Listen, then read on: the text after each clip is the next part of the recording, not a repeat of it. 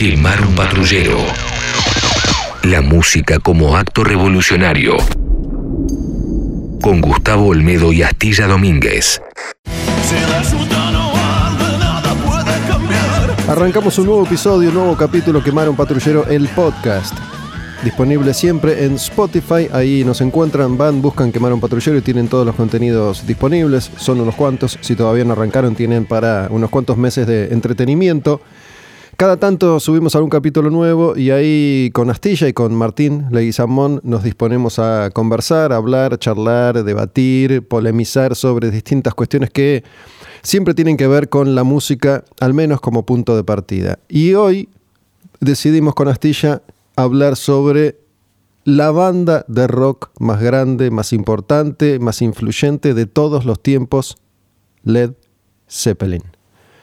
Quería empezar así, tirando una máxima indiscutible, imposible de rebatir. ¿Qué haces, Astilla? ¿Qué haces, Gus? ¿Cómo estás? ¿Todo bien? Mira, yo te lo rebato con un argumento. Para mí no es la más influenciable de todos los tiempos. La más influyente. O influyente, no influencial, es verdad, la influyente. Pero la más grande y la más importante, sí. Y la más vendedora, sí. Y la más vendedora. Bueno, a mí me gusta arrancar, esto no era más que un paso de comedia que ya iremos desarrollando, pero digo, me gusta arrancar contando lo primero que me viene a la mente, cuando finalmente decidimos que vamos a hablar sobre tal o cual grupo. Y, y en mi caso, la verdad es que confieso, como tantas otras veces he contado, que llegué bastante tarde a Zeppelin. Mi, mi, primer acercamiento puntual con el rock fue, fue Kiss, como ya he contado también en tantas oportunidades. A partir de ahí fui descubriendo el mundo de la música hasta que llego a Iron Maiden en 1982 y me meto de lleno en el universo del metal. Pero era muy chico y en esa época siempre iba desde el presente hacia adelante, no iba mucho hacia atrás. Si bien leía, investigaba lo que podía y ahí aparecían nombres como Sabbath, Purple, Zeppelin, incluso algunas bandas más, más desconocidas. Aparecían los nombres de Jimi Hendrix y de, y de Eric Clapton y de Cream y hasta Beatles y Rolling Stones. Pero la verdad es que yo iba desde el presente hacia adelante. A lo sumo te escuchaba los discos de Maiden con Paul Diano, alguna que otra cosita que iba llegando ahí. Ni siquiera escuché mucho Black Sabbath en ese momento. No escuché mucho Purple, salvo Smoke on the Water, porque es imposible no escuchar Smoke on the Water. Y no escuché Zeppelin. No escuché Zeppelin y no me gustó Zeppelin la primera vez que los escuché. No me convenció. Porque yo en ese momento era un adolescente y quería heavy metal. Y cuanto más extremo, mejor. ¿Y sabes cómo escuché Zeppelin la primera vez? ¿Sabes cuál fue el primer disco de Zeppelin que escuché? Astilla. Quiero creer que no fue el 4, sino una María este preludio. Fue el 4. Mira vos, la puta. Fue el 4. ¿Sabes que cuando, cuando yo era pendejo, había una marca de ropa que estaba muy ligada al rock, al rock argentino, al rock pesado y al riff en particular, y al heavy metal. Esa marca se llamaba Little Stone. No sé si la escuchaste nombrar alguna vez. Sí, por supuesto, Little Stone. Bueno, Little Stone era una marca de ropa que no, no duró mucho, pero fue auspiciante, por ejemplo, del primer programa de heavy metal que hubo en la Argentina, que fue Cuero Pesado, que conocía, conducía a un señor que se llamaba Daniel Aguilar y lo llamaron para conducir ese programa. Él no sabía ni venía del metal, pero lo hizo muy bien. Fue, fue una primera escuela para muchos de nosotros en ese momento y Little Stone era el auspiciante. Cuando el auspiciante se bajó, el programa se terminó. Y Little Stone fue, hasta donde yo sé, la primera marca que empezó a vender remeras rockeras. Me acuerdo que yo tenía una de, Sex Pistols, que era eh, el titular del diario inglés The Sun, un, diario sensacionalista que decía Sid Vicious Dead y replicaba como la portada de, de ese diario. Era, era, ropa de jean, ropa rockera, de, de, muy mala calidad, esas remeras eran, eran malísimas, las lavabas dos veces y y quedaban completamente destenidas.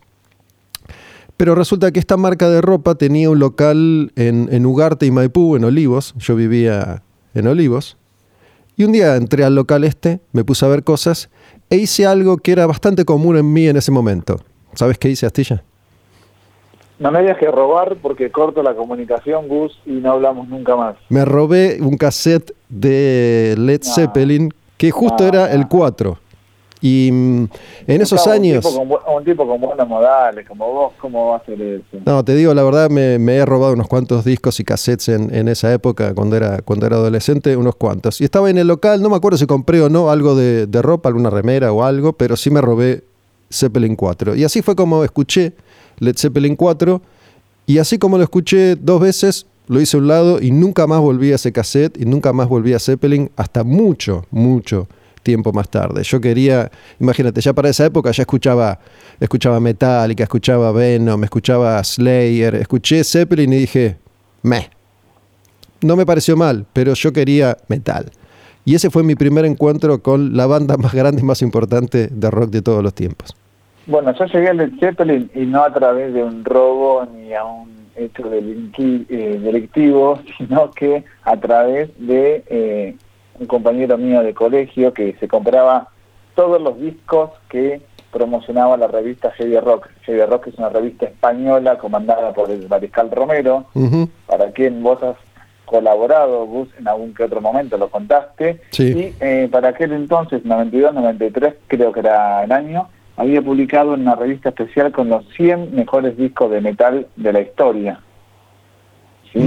Y me parece que para el año 92-93 no estaba tan tan aguda la línea de qué era metal y qué era no. Entraba todo a veces en el, no de metal. Y en el puesto número uno estaba Appetite for Destruction de Guns N' Roses y en el puesto número dos estaba Led Zeppelin número cuatro un compañero mío de colegio se compró los 100 discos, de verdad, los 100 que estaban en ese listado, de cada gomazo, te podrás imaginar.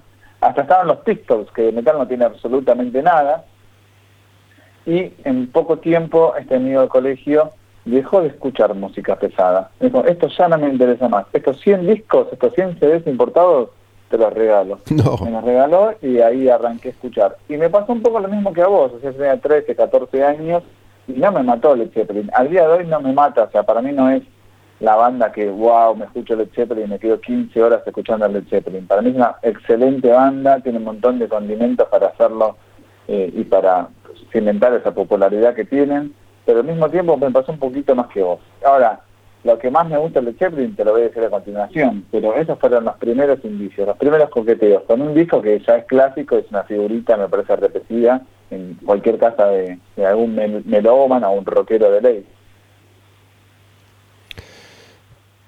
Cuando uno escuchaba heavy metal, los nombres de Sabbath, Zeppelin, Purple aparecían constantemente, ¿no? como la santísima trinidad del metal. Después, con el paso del tiempo, se fueron haciendo más específicos esos comentarios y Black Sabbath queda entonces como la verdadera banda, los verdaderos padres del, heavy metal. Veremos si esa historia se va a revisitar o no más adelante. Lo cierto es que fueron tres de las bandas más importantes que marcaron ese camino, que se atrevieron a experimentar un poquitito en esa época. Y mm, esa época es fines de los 60, principios de los 70, ahí donde brillaron todas estas bandas.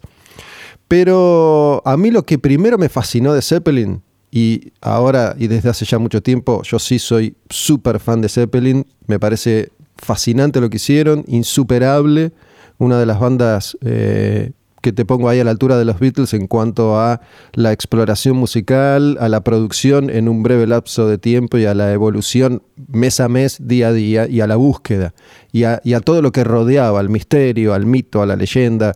Creo que mm, Em, en este caso por ahí se los emparenta más con, los Rolling Stones por la forma en la que los grupos fueron descriptos ante el paso del tiempo, ¿no? Esto de, esto de que los Beatles eran como más, más buenitos y, se vestían diferente, a pesar de que ya sabemos que, eso no era exactamente así, ¿no? Pero me parece que los dos grandes mitos y leyendas en la historia del rock and roll son Zeppelin y los Rolling Stones, y son tal vez las, las dos bandas que vivieron al máximo esa época de, esplendor y de magia y de misterio que era el rock en los 60 y en los 70, ¿no? donde vivían en un presente continuo, en una locura permanente, eran, eran dioses sobre la tierra, así los trataban, así vivían y así vivieron.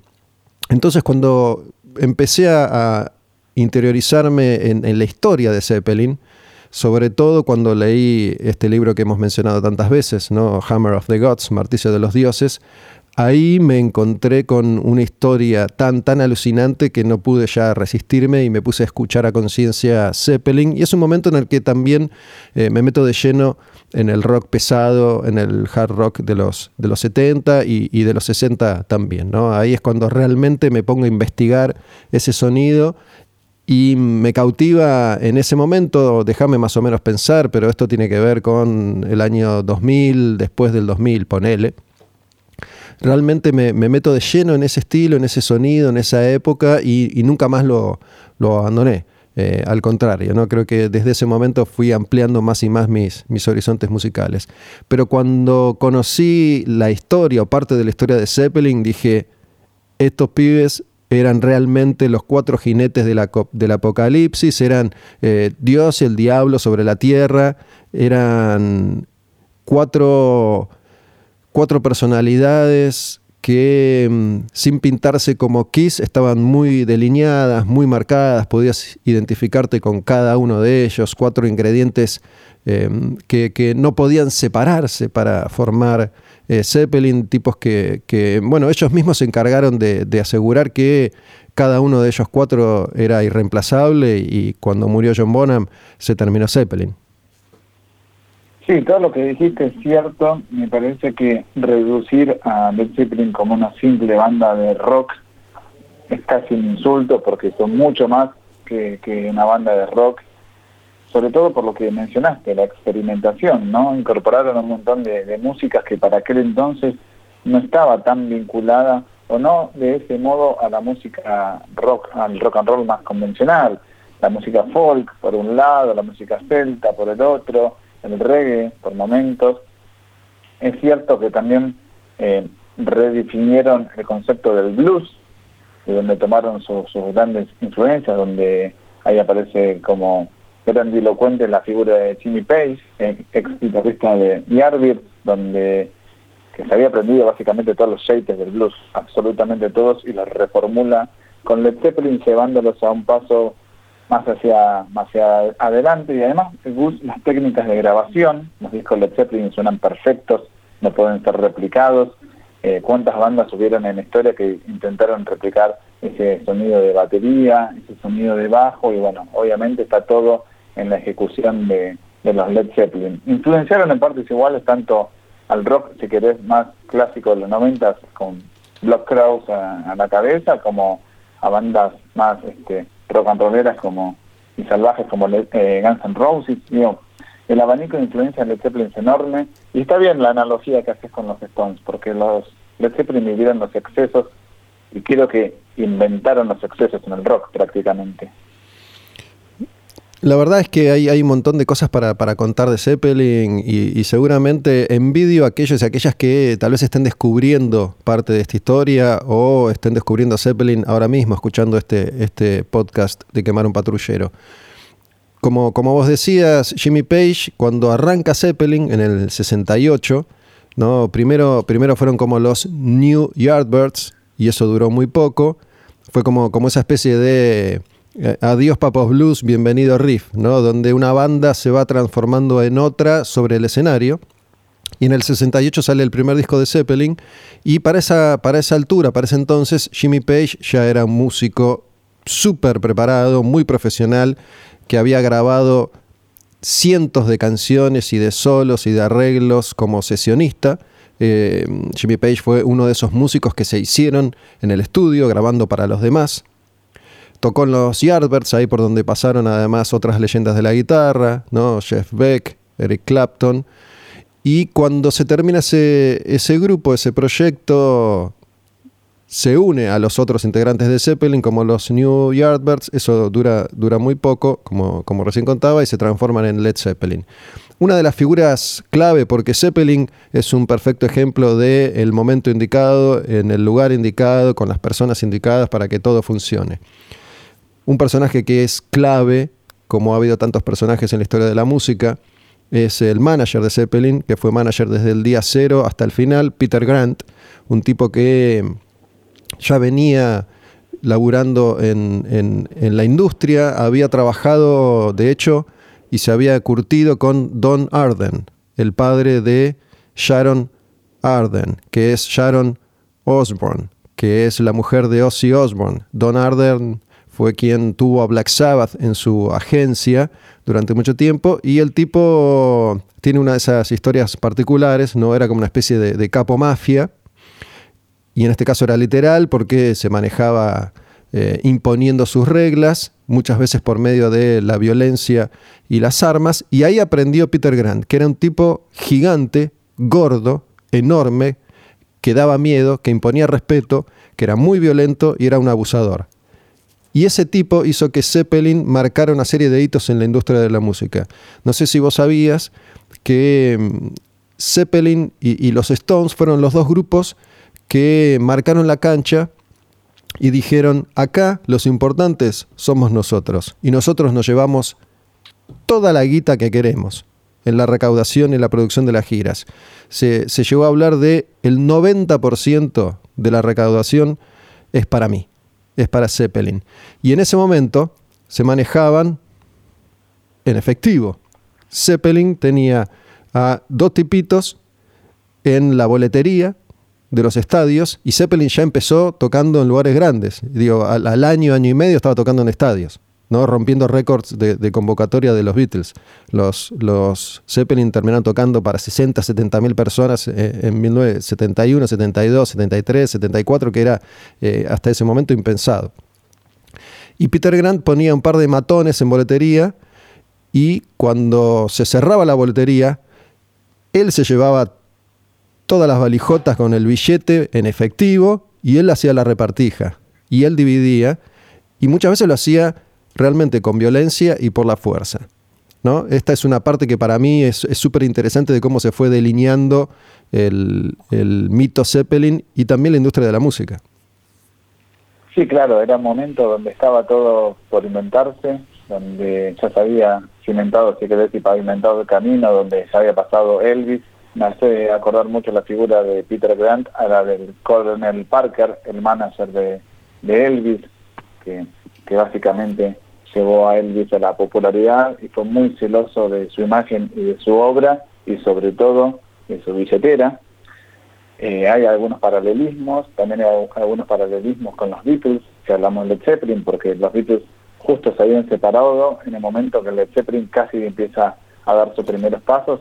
Eh, Beatles había dejado de tocar en vivo, se había generado esa excitación, se había generado ese hábito de que la banda se presenta en vivo, toca las canciones delante de un público, y me parece que ahí es donde radica la habilidad del manager de, de Led ¿no? Capitalizar todos los trabajos realizados anteriormente por otras bandas y llevar a la cima un grupo que era muy prolífico para su momento, las bandas eran muy prolíficas en aquel entonces, editaban hasta incluso dos discos por año, tres, tal vez alguna vez si si graban algún disco en vivo y, funcionó. Todos los pasos que fue dando Led Zeppelin eh, fueron funcionando, desde los discos de estudio hasta los discos en vivo, hasta las presentaciones y hasta los escándalos.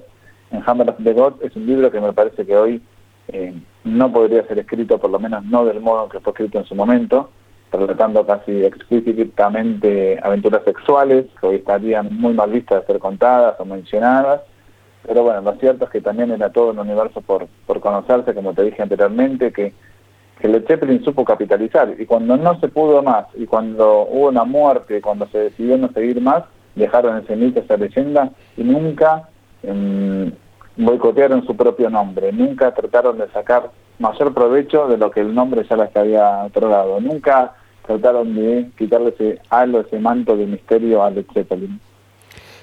La historia de Zeppelin está, está llena de, excesos. Ese libro, Hammer of the Gods, es como la madre de todos los libros, de todas las biografías de rock. Y Zeppelin con, los Stones fue, fue ese modelo de banda que, después terminó siendo Aerosmith o, Guns N' Roses, por ejemplo. ¿no? Esto de sexo, drogas y, rock and roll a la máxima potencia.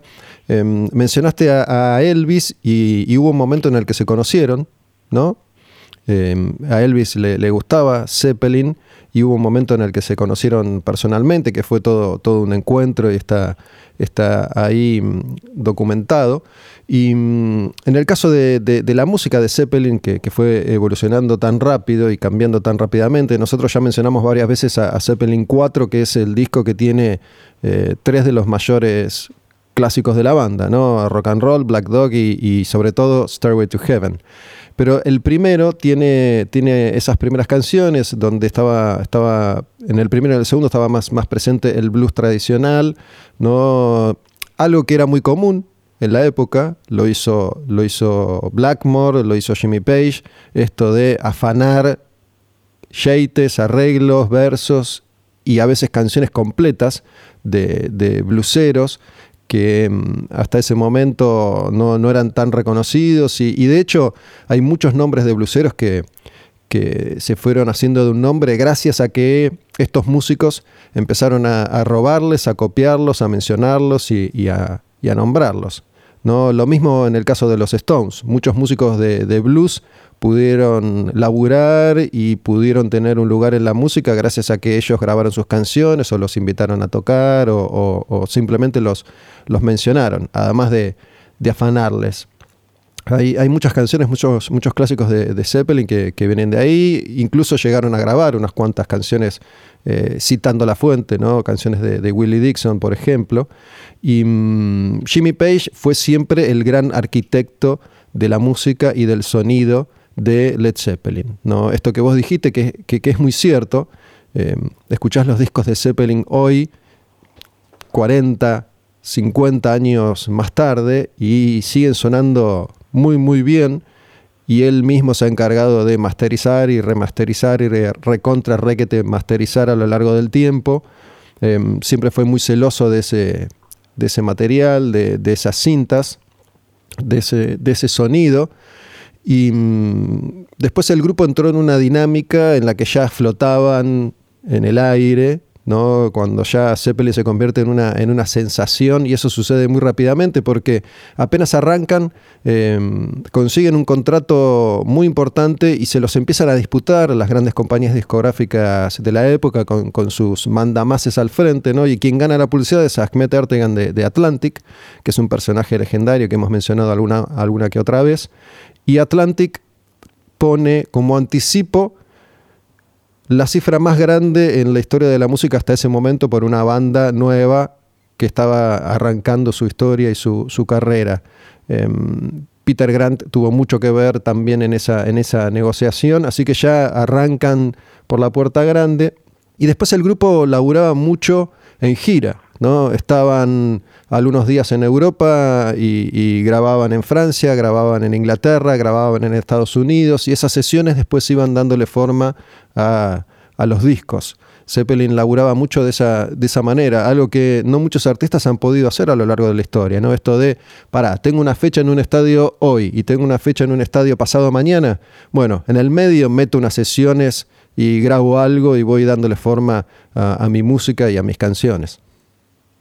Sí, además también cumplieron con todos los requisitos de banda grande o con proyecciones de ser una banda grande de la época. Por ejemplo, grabaron un disco doble, que era algo siempre que, era como un, objetivo que las bandas tenían en su momento y cuando se habían dado todo, cuando se han grabado sus mejores discos, cuando se pensaba que no podían dar más, sacaron un disco que creo que es de los clásicos y si no es el mejor, entre comillas, en el palo, que es eh, Physical Graffiti.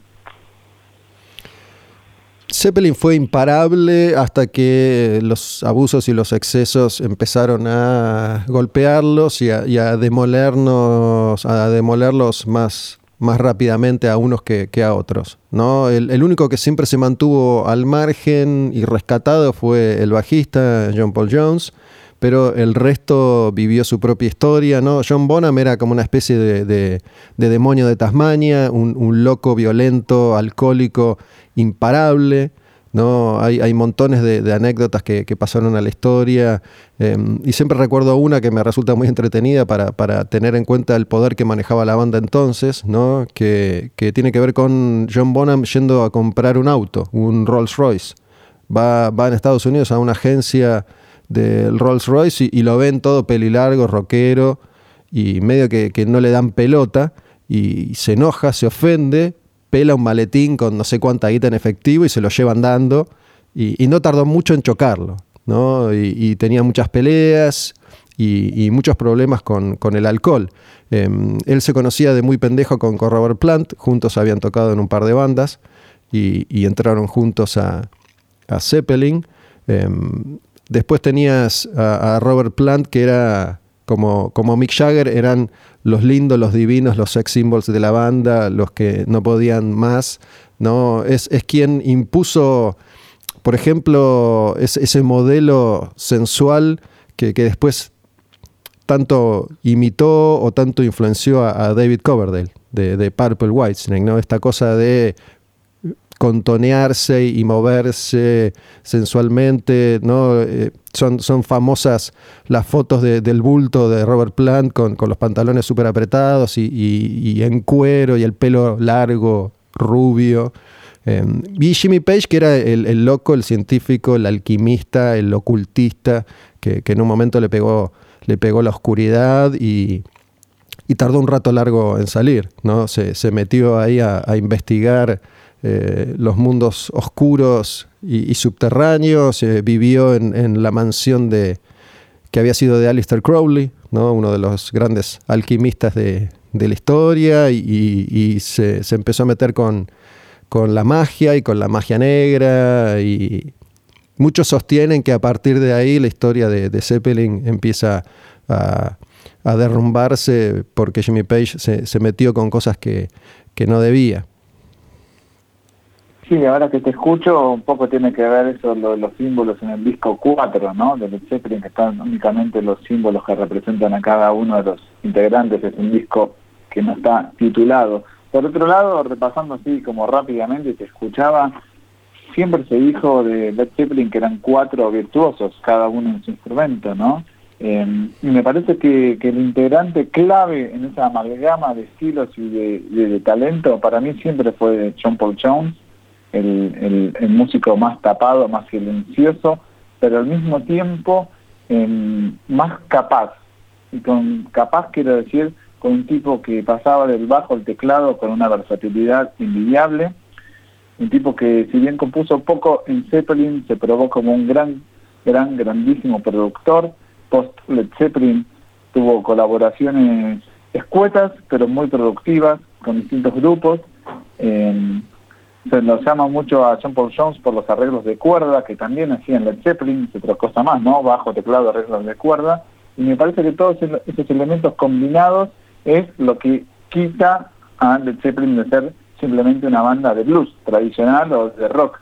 Me parece que ese valor agregado, por lo menos mis oídos perciben que viene de parte de, John Paul Jones. Este Plant, sí, muy dotado técnicamente y muy versátil también para acomodarse a esa influencia. También otra cosa que a mí me sorprende de este tipo de grupos es el dominio y la soltura con que manejan cada uno de esos estilos, porque de nuevo grababan dos discos por año y por ahí venía alguien con un disco, con una influencia, no sé, celta, y le decía, mira, tengo este tema, y en cuestión de dos, tres días, una semana, un mes, ya lo tenían adquirido e incorporado a su ADN musical, que terminó rebotando por todas partes del mundo. Obviamente eran unos tipos tocados por la varita, eh, me parece que es siempre bueno volver a Led Zeppelin, pero no quedarse en Led Zeppelin. Cuando yo te decía al comienzo que es una banda que a mí nunca me terminó de romper las cabezas, me parece que es lo que te quise decir es que me parece que me digo muchas veces por lo que está considerado como la banda emblema de todo lo que representa el rock and roll y que eso no se puede superar. Y para mí hubieran cosas que sí lo superaron, lo mejoraron, incluso en la época, en mi gusto personal. Pero bueno, no sé qué pensás vos de todo esto.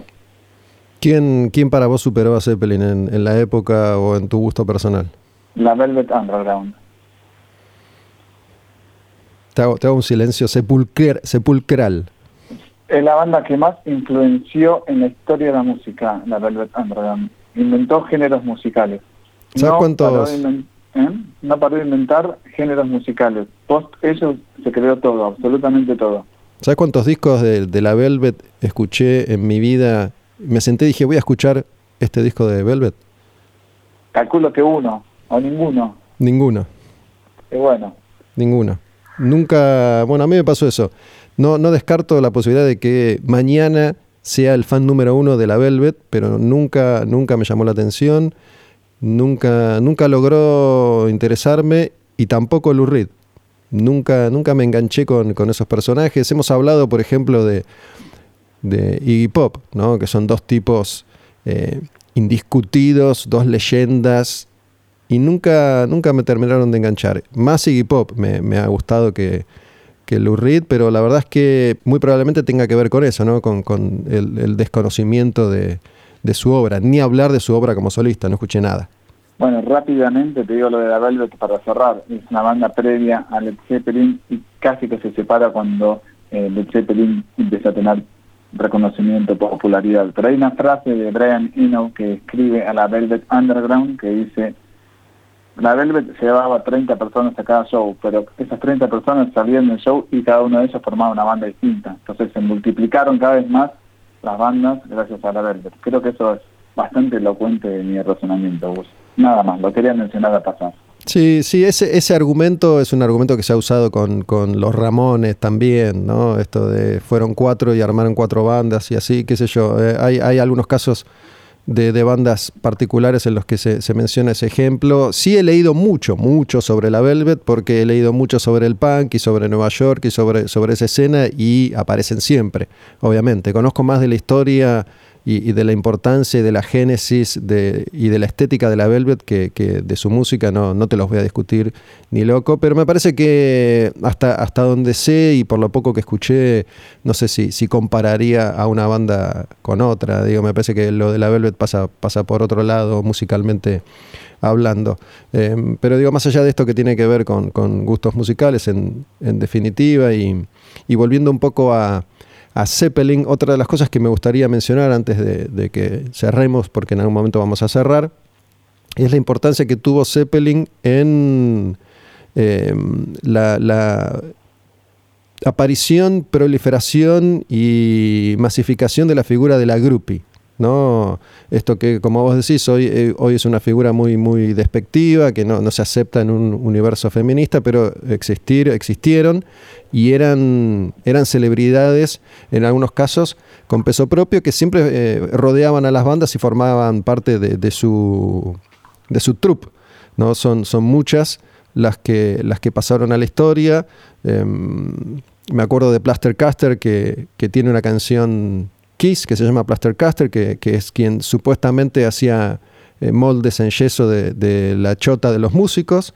Em, Bebe, Bebe Buell, que es la, madre de Liv Tyler, que tuvo un hijo con, con Steven Tyler y que fue mujer de, Todd Rangren. Y sobre todo Pamela DeBar, que em, es una de las grupos más célebres y conocidas, que tuvo relaciones con músicos de la banda de Jimi Hendrix, con, con Jim Morrison, con, con, Don Johnson. Don Johnson, el actor Don Johnson fue uno de los grandes amores de, su vida y también fue amante de, de, Jimmy Page y de Robert Plant, de los dos. Estuvo muy cerca de, Zeppelin y era, era como una belleza eh, dulce, de porcelana, rubiecita, blanquita, divina. Que, estuvo muy cerca de, Zeppelin en ese momento. Hay, hay un libro que si no me equivoco, lo hemos mencionado, que se llama I'm with the Band, em, que es de, Pamela The Bar. Y mm, Miss Pamela, le decían. Este, y es una de esas grupos que, pasaron a, la historia, una de esas mujeres que, fueron claves en el, en el desarrollo y en, en, el aumento del mito y la, y la, leyenda. Y estuvo cerca de Zeppelin y Zeppelin, donde, como los Stones, ¿no? donde ponían un pie alfombra roja, nunca, nunca tuvieron que pedir permiso para hacer nada, tenían sus lugares ya reservados, establecidos, eran, eran de, de, esos músicos que, iban y tenían su mesa en el whisky a gogo, ahí en el Rainbow, digo, eh, eh, este famoso club al que, al que iba Lemmy tanto y al que fueron todos los músicos de la historia, pero bueno, en el Rainbow Zeppelin tenía, tenía su espacio, su lugar y... Mm, ellos vivieron así toda la vida, básicamente, ¿no? Sin, sin pedir permiso y, realmente en, en, algún momento llegaron a creerse esto de somos realmente superhéroes, somos inmortales, somos, somos dioses.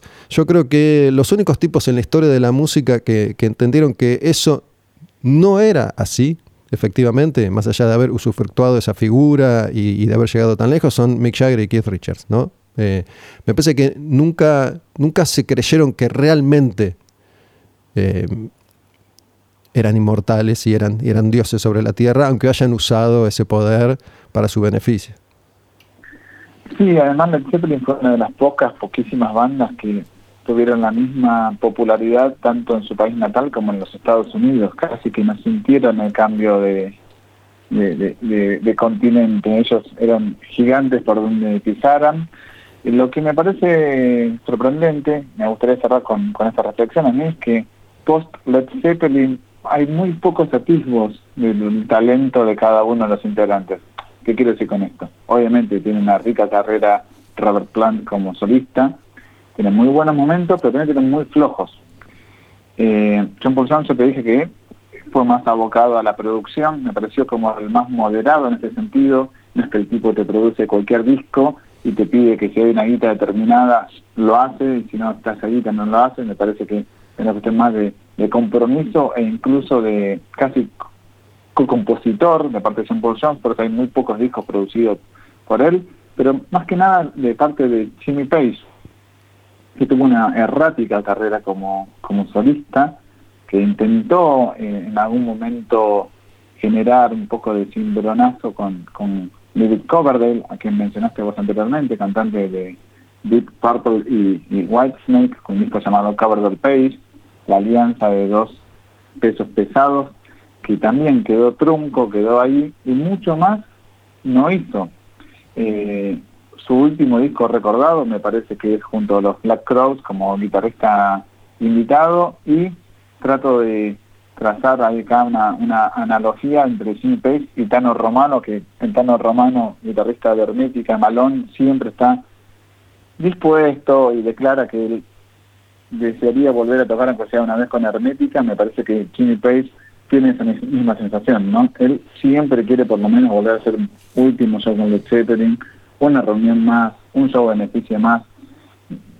Como que no, no, no se abocó demasiado a, a su carrera como solista. Me parece que no le dio mucha trascendencia y es una verdadera lástima. Yo creo que una vez que ya no estén entre nosotros, vamos a, tener que agradecerle y hacerle un monumento extra a Robert Plant por oponerse a los sucesivos intentos por revivir a, Zeppelin, porque con esto lo que, lo que logró es que la banda quedara, quedara inmortalizada para siempre en la gloria y en los, y en los 70. ¿no? Digo, más allá de eh, un par de, regresos esporádicos. Creo que eh, es muy acertado lo que, lo que decidió y los argumentos que, que da son, son eh, irrebatibles. ¿no? El tipo dijo, yo a esta altura y, a los 58 tampoco podía ponerme a, hacerme el Robert Plant de 25 años. Y mm, cuando, cuando volvieron para ese único show, que fue la última vez que estuvieron juntos en, 2007 en, el O2 de, Londres, que fue un, un, homenaje a este personaje que, mencioné recién, Ahmed Ertegan, eh, el fundador del sello Atlantic, eh, el sello en el que Zeppelin pasó toda su historia.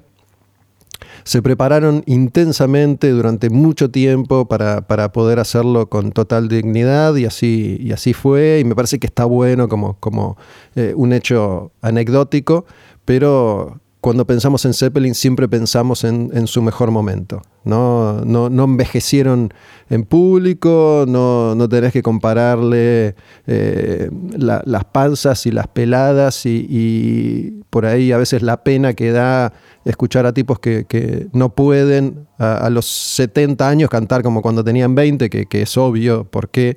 Em, me parece que, en este caso es, es acertado. ¿no? Esto solo ha servido para, para engrandecer el mito y, el único que en definitiva, voy a, contradecirme a mí mismo, el único que es inmortal es Mick Jagger. ¿no? Eh, ha habido y hay uno solo que a los 80 años puede seguir corriendo y puede seguir eh, sosteniendo el mito con, con hidalguía.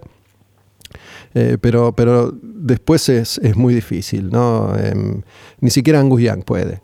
Este, y con, respecto a lo que decís vos y, la música que hicieron después de Zeppelin, eh, yo creo que a mí me gusta mucho lo que hizo Robert Plant, incluso me gustan mucho esos, esos discos que fueron como los más criticados, que fueron las, aventuras más pop, pero Robert Plant tuvo, tuvo un momento en, los 80 eh, de, de muchos hits metió mucho éxito con sus discos solistas, hay, algunas canciones que son, que son divinas, y no solo eso, sino que después se reinventó muchas veces. Cuando, cuando hicieron lo de Page Plant, que, fue esta especie de mm, eh, revaloración de, puesta a punto del catálogo Zeppelin, pero con arreglos completamente nuevos, con instrumentaciones orientales muy, muy diferentes a, las originales, o, profundizando mucho más todo aquello que insinuaron en, en su momento. Me parece que, mm, lo, que lo que hicieron juntos fue, fue notable, más allá de que no, no produjeron canciones nuevas. Eh, después los otros proyectos que, tuvo, que son muchos, ¿no? Em, ¿Cómo se llama esta, esta mujer, Alison Krauss? Alison Krauss, sí, muy buenos discos junto Hicieron cosas juntos y en los últimos 10 años formó seis bandas diferentes y mm, a mí me, parece que, es notable lo que hace. El tipo fue acomodando su música a su, a su fisiología. ¿no? Dijo, para, hoy puedo esto, hago esto. Mañana puedo aquello, hago aquello. No, no me voy a hacer el, dios del rock and roll em, a, esta altura porque, porque no puedo. Mira, solo para poderme jodido, lo único que le critico a Robert Plant es que no se haya cortado el pelo. Em, después no, no, tengo más nada para decirle. Y en el caso de Jimmy Page, em, me parece que es uno de esos casos en los que me imagino y estoy especulando, eh, psicológicamente le, resultó imposible desde entonces eh, seguir adelante. Yo creo que el tipo de alguna manera quedó, quedó ahí detenido, es el, que, es el que se encarga de mantener vivo y vigente el nombre de Zeppelin, es el que está siempre involucrado en todo lo que tenga que ver con eh, lo que se haga con la música de la banda en las sucesivas reediciones o remasterizaciones o documentales o películas o, lo que sea.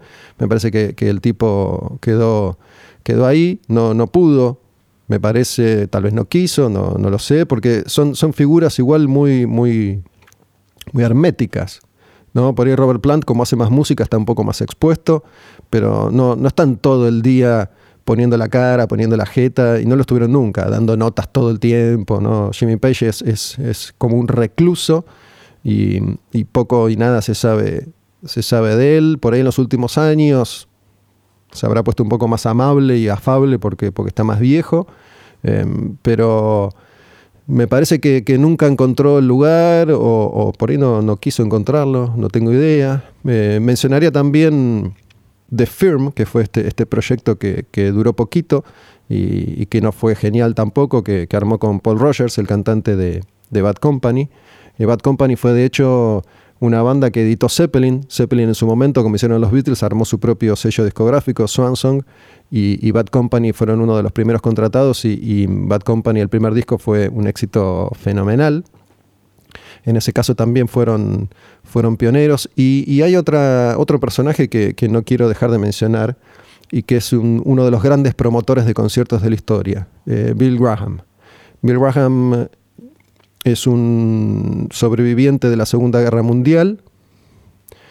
No me acuerdo en qué país nació, pero escapó y llegó solo siendo, siendo muy chico a Estados Unidos y mm, llegó solo y lo adoptaron y ahí se, curtió. ¿no? Y se convirtió, vivió en la costa oeste, en, San Francisco, y ahí se convirtió en uno de los promotores de conciertos más, más importantes de la historia, ¿no? donde eh, la figura y el nombre y la persona eran importantes. Hoy, hoy son corporaciones, ¿no? no conocemos las caras ni los nombres de quienes manejan esas corporaciones. Antes eran personas. en cada sello eh, estaba Ahmed Ertegan, estaba Quincy Jones, estaba Clive Davis, estaba Bill Graham, ¿no? Eran, eran eh, leyendas igual que, los músicos. Y como promotor de, conciertos en, San Francisco, estuvo ahí en el, hipismo y en el rock and roll y en el blues y fue un descubridor y, un, tipo que también imponía sus reglas, que, solía abusar de, del bolsillo de los músicos sabía cuándo había que ceder, ¿no? un tipo que se fue planteando desafíos y objetivos y, quiso laburar con los más grandes y lo hizo, ¿no? laburó, hizo shows y giras con los Stones, hizo shows y giras con, con Zeppelin y ahí tenía que ceder, ahí tenía que, ceder un poco sus pretensiones y hay, hay unas cuantas historias, hay, hay un libro que, que, no me acuerdo cómo se llama, que es alucinante sobre la, historia de Bill Graham, em, que es el que armó el Fillmore, el Fillmore West, Fillmore East, que son estos dos, dos lugares legendarios eh, para, para el rock de los Estados Unidos. Y me acuerdo de una historia que tiene que ver con Zeppelin y con Peter Grant. En un momento Peter Grant tenía un hijo y el hijo era medio un, spoiled kid, ¿no? un, malcriado. Em, y iba por ahí haciéndose el, canchero y, no, respetaba los códigos y se zarpó con alguien del entorno de Bill Graham en, uno de los conciertos de, Zeppelin y le contestaron mal y fue a quejarse con el padre. El padre llamó a un matón, fueron a buscar a, este empleado de Bill Graham que, le había contestado mal al hijo, supuestamente, y le rompieron toda la cara y todos los huesos, ¿no? Y ahí se, se generó como, como un inconveniente que, que no logró ser zanjado nunca. ¿no? Bill Graham se, la tuvo que, comer medio doblada, pero eso no, no, le gustó. Y bueno, y así se manejaba Zeppelin y así se manejaba Peter Grant. ¿no? Esto de por la fuerza hago lo que digo y lo que quiero. Y hay, hay unos cuantos casos de, esos, ¿no? de, violencia y, de abuso, porque se manejaban así en, ciertos entornos en, en esa época. De mi parte, para cerrar, Gus, te digo que mis temas favoritos de Zeppelin, como sucede con tantas bandas del calibre de Led Zeppelin, son los menos conocidos. Esos temas que, que no escuchamos tanto, que no se repitieron tanto, que no están en las películas tal vez, pero que es donde está la esencia de, Led Zeppelin, esos temas abiertos, con groove, donde dejan toda esa, esa dinámica. Es una, es una historia fascinante. A mí, a mí también, digo, mencionamos esas tres canciones de, de, Zeppelin 4, Black Dog, Rock and Roll, Stairway, to Heaven, que, son las canciones que, por ahí nos aburren ya de tanto escucharlas. Em, pero bueno, yo, yo tengo como muchos momentos y espacios favoritos de, Zeppelin. Eh, Zeppelin como Purple fueron, fueron artistas que, que impusieron esto eh, de, las reversiones en vivo, ¿no? donde cada canción en cada concierto podía ser diferente y podía, podía durar 7, 8, 9, 30, 50 minutos, ¿no? esas zapadas eternas que, ellos eh, de alguna manera Purple y Zeppelin formatearon. Pero bueno, me gustan las canciones eh, In My Time of Dying, Babe I'm Gonna Leave You, esas, más bluseras, más lentas, más, más melancólicas. Me gusta mucho la etapa más experimental de Houses of the Holy y, de Physical Graffiti, como, como vos mencionaste. Eh, Zeppelin 2 como disco rockero es, es, hermoso y no está tan gastado como, como el 4. El 3 que también es más, más folky, más experimental y es el, menos rockero de todos. Eh, la verdad que la historia de Zeppelin es intachable. Y bueno, después, después de una serie de eventos, ¿no?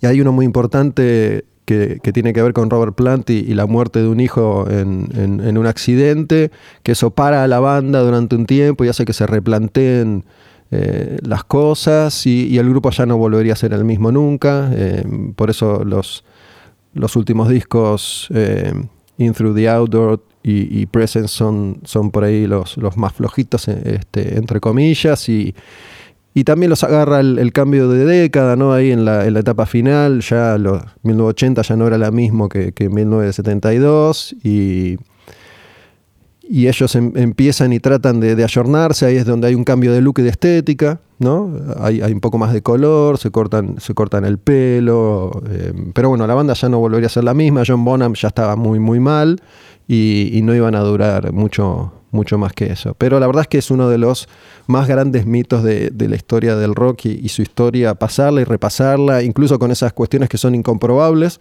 em, es fascinante. Ya se vendrá la biopic, me imagino.